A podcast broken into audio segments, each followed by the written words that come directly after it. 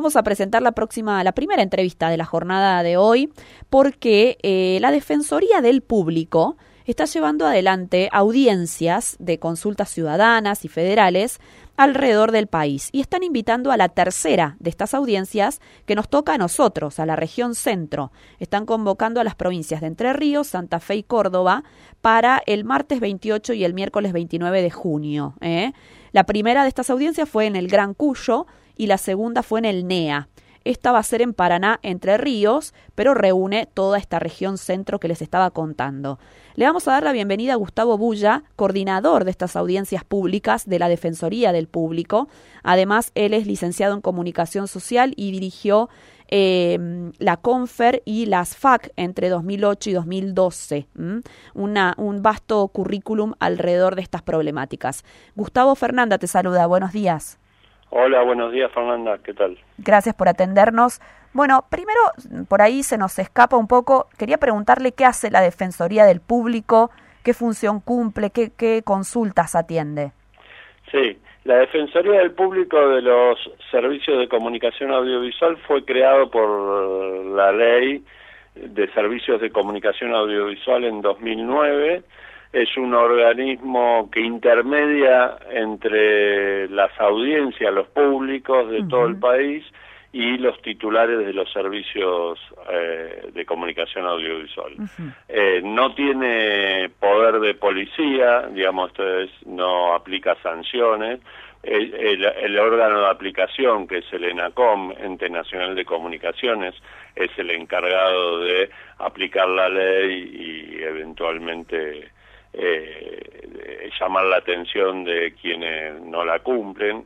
Eh, pero en el caso de la Defensoría, de lo que se trata es de representar a, a, a los públicos de todo el país cuando se considera que derechos de las audiencias, derechos a la comunicación han sido vulnerados y funcionamos por denuncias cotidianas que recibimos en nuestro organismo, pero además eh, también la ley nos eh, mandata para realizar anualmente audiencias públicas regionales de manera de estar eh, al tanto de escuchar la voz de, los argentinos y argentinas que viven en las distintas regiones del país, sus inquietudes, sus opiniones y hasta sus reclamos y hasta sus eventuales denuncias sobre algún aspecto de los servicios de comunicación audiovisual. Claro, y a lo largo de estas audiencias que hacen en el interior del país, eh, miran medios regionales, digamos, locales de esos lugares. Sí, eh, nosotros en realidad eh, lo, la, la, gente que se inscribe para participar y hacer uso de la palabra tiene absoluta libertad para referirse Bien.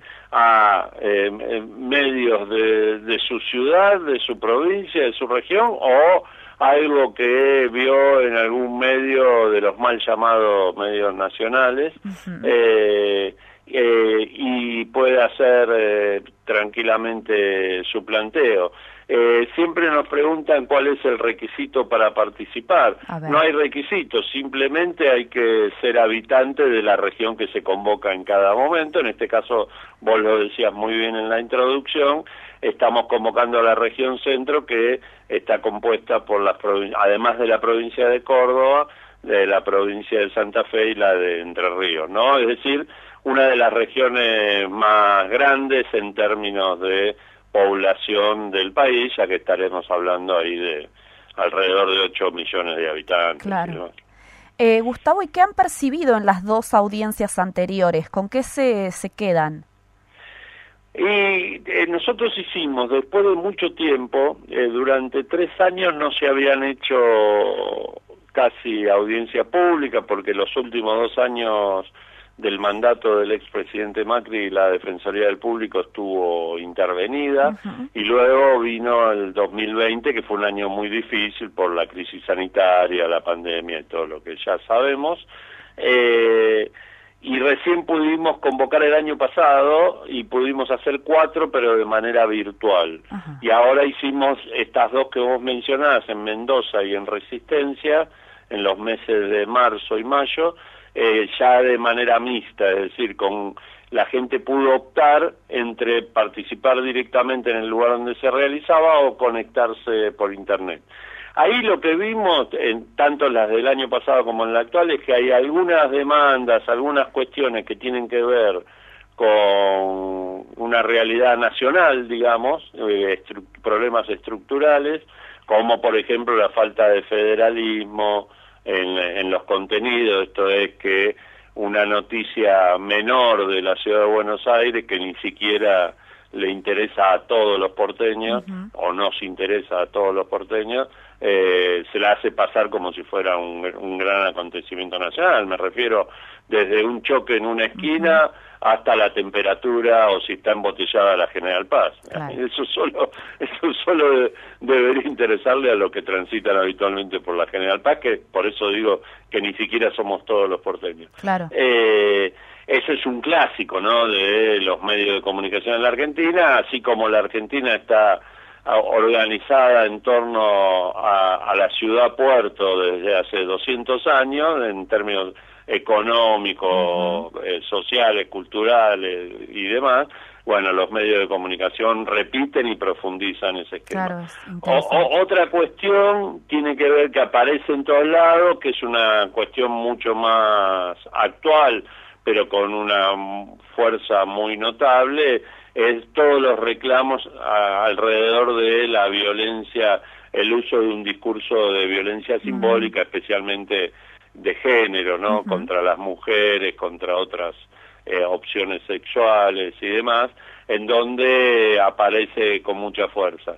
Otra cuestión que se reclama, también asociada a lo del federalismo, es un eh, hay un reclamo porque haya una distribución más equitativa y federal de la pauta publicitaria oficial. Sobre todo esto viene por parte de radiodifusores populares, de pequeños y medianos medios de todo el país que ven con suma injusticia que el grueso de la inversión publicitaria estatal se vaya en tres o cuatro grandes medios a nivel nacional y que después lo que llega a las provincias es poco y nada, siendo que muchas veces eh, esos mismos medios nacionales conspiran contra políticas públicas desde la desinformación y demás, como por ejemplo sucedió durante la pandemia, donde recordemos que mientras el gobierno nacional y los gobiernos provinciales hacían esfuerzos para eh, primero eh, dar las indicaciones para evitar el contagio y luego cuando aparecieron las vacunas para tratar de vacunar a todo el mundo, desde grandes medios de comunicación, desde corporaciones, se planteaban cuestiones totalmente falaces, como que las vacunas no servían o que no había que vacunarse, bueno, una serie de cosas que ya hemos visto, hasta hasta una conductora tomó presuntamente algo parecido a la bandina en cámara. Eh, eso por un lado. Después regionalmente depende de la región, aparecen particularismos, en el caso, por ejemplo, en, las provincias, eh, hay algunas provincias donde aparece el tema de los pueblos originarios, que está muy presente, en la Patagonia, en el NOA, en el NEA, eh, en otros casos aparece un reclamo por mejorar la conectividad, hoy la conectividad a Internet eh, se ha tornado un servicio público esencial, ya no es un lujo, no, no puede ser considerado un lujo, habida cuenta de que en, dos años y pico de pandemia eh, hemos trabajado, estudiado, comprado cosas, nos hemos comunicado a través de Internet y si esa, ese servicio que se presta o es muy caro o es deficiente, eh, estaría restando el derecho a la comunicación a, los argentinos que, así lo necesiten.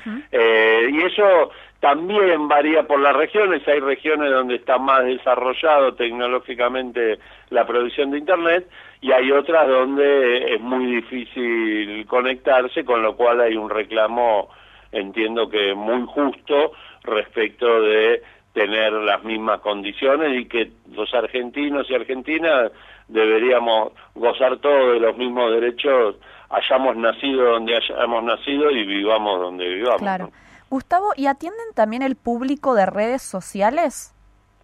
Sí, eh, este es un tema ¿Cuántos grises hay ahí, no? Para Este es un tema vital. Nosotros, digamos, el reglamento de funcionamiento de las audiencias públicas es muy sencillo, bueno, hay que inscribirse previamente eh, y luego cada, cada expositor o expositora tiene eh, cinco minutos que son flexibles para referirse al libro abierto sobre cualquier aspecto vinculado a a, la, a los servicios de comunicación audiovisual. Eh, no obstante ello, nosotros convocamos con todos los años con un eje eh, que, que, funciona como disparador. Este año hemos convocado en torno al eje concentración de la propiedad, nuevos medios digitales y eh, derecho, humano a la comunicación.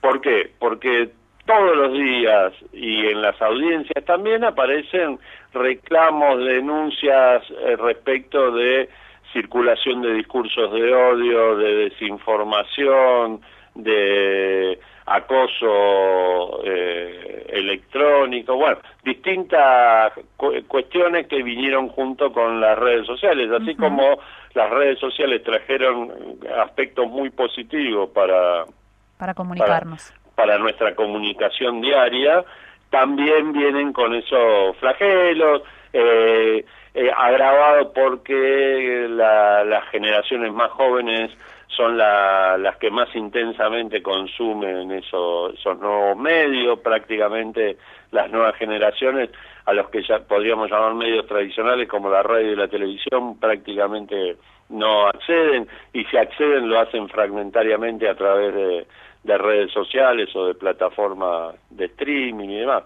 Bueno, la cuestión es que estos servicios están absolutamente, yo no diría grises, están absolutamente desregulados, no hay legislación que los regule, no hay organismo estatal que los regule, y este no es un problema solo argentino, es un problema eh, global, mundial. Eh, alguna, algunos estados están apelando, por ejemplo, algunos aspectos, como Francia, eh, recientemente Suiza, aplica, por ejemplo, un gravamen especial a la plataforma de streaming de, películas, series y demás, de manera tal que eh, con ese, esos fondos recaudados sirvan para subsidiar a las industrias audiovisuales nacionales, porque esa es la otra cuestión, la globalización de contenidos hace que eh, se, se pierda la producción de ficciones nacionales con por lo menos dos perjuicios, por no, no hacerlo más largo. Por un lado, eh, dejamos de contar nuestras propias historias, de cómo nos vemos, de, de y, las distintas formas de, de habitar nuestro país que tenemos, un país inmenso de el octavo territorio del mundo. Pero por el otro lado, la, la, inmensa cantidad de fuentes de trabajo que se pierden eh, en términos de eh, si no se si se para la producción de esta industria cultural audiovisual, eh, hay actores, técnicos, guionistas, vestuaristas, bueno, todo lo que se mueve en torno a la Bueno, ese es un grave problema. Algunos países europeos lo están empezando a resolver aplicando gravámenes. Tengamos en cuenta que eh, para la audiencia, para que entienda de qué estoy hablando, estoy hablando de Netflix, de Amazon, de Disney y demás. eh, estas empresas se llevan eh, cifras importantes en divisa norteamericana, porque se pagan en dólares. Eh, el país necesita los dólares como el agua en el desierto, eh, siempre tenemos un déficit en ese sentido, pero además no generan prácticamente fuente de trabajo. No hay. ¿Quién ha visto alguna vez una oficina? De, atención al público de Netflix o de, o de Amazon o lo que sea, todo todo se contrata de manera virtual y se paga a través de transferencias electrónicas y demás. Con lo cual, ese es un problema que no, no es todo, pero es uno de los problemas que es la cuestión de eh, el, acorralamiento o, la falta de posibilidades que le deja a la industria audiovisual nacional si el, si el Estado Nacional no interviene con políticas activas. Bueno, esa es una de las discusiones, las otras son las de delitos que se cometen a través de, eh, de las redes sociales, que siempre queda la justicia ordinaria para ir a reclamar, lo que pasa que sabemos que para las personas de a pie no es tan sencillo eh, recurrir a un juzgado y todo todo lo que significa tener abogados y demás. Bueno, eh, por eso que se está pidiendo la ampliación de eh, facultades. Hoy por hoy la Defensoría del Público no tiene facultades para intervenir en materia de eh, redes sociales y demás, y se estaban pidiendo en, en, la Cámara de Diputados de la Nación, están elaborando distintos proyectos para ver si se puede ampliar esa facultad. Pero es una problemática yo diría que nos, nos preocupa no solo a los argentinos, sino a buena parte del mundo. Sin duda. Gustavo Bulla, muchas gracias por estos minutos con nosotros. Sí, lo único que quería, déjame decir, la, inscripción está abierta hasta el 23 Bien. de, junio. Sí, eh, recordemos que 28 y 29 eh, funciona la audiencia en Paraná y para inscribirse tienen que ingresar a www.defensadelpublico.gov.ar. Ahí hay un formulario electrónico muy sencillo donde dejan datos personales de contacto y optan, como yo señalaba hace un rato, por si van a participar de manera presencial en la ciudad de Paraná o se van a conectar por internet desde sus casas, sus trabajos, sus lugares de estudio, donde puedan hacerlo. Así que Muchísimas gracias por la atención. No, por favor, gracias a ustedes y bueno, estaremos atentos a estas jornadas. Que tenga un buen día. Igualmente, chao, chao. Ahí estaba Gustavo Bulla, coordinador de estas audiencias públicas de la Defensoría del Público de la Nación, ¿eh? Eh, que se va a realizar en la región centro, provincias de Entre Ríos, Santa Fe y Córdoba.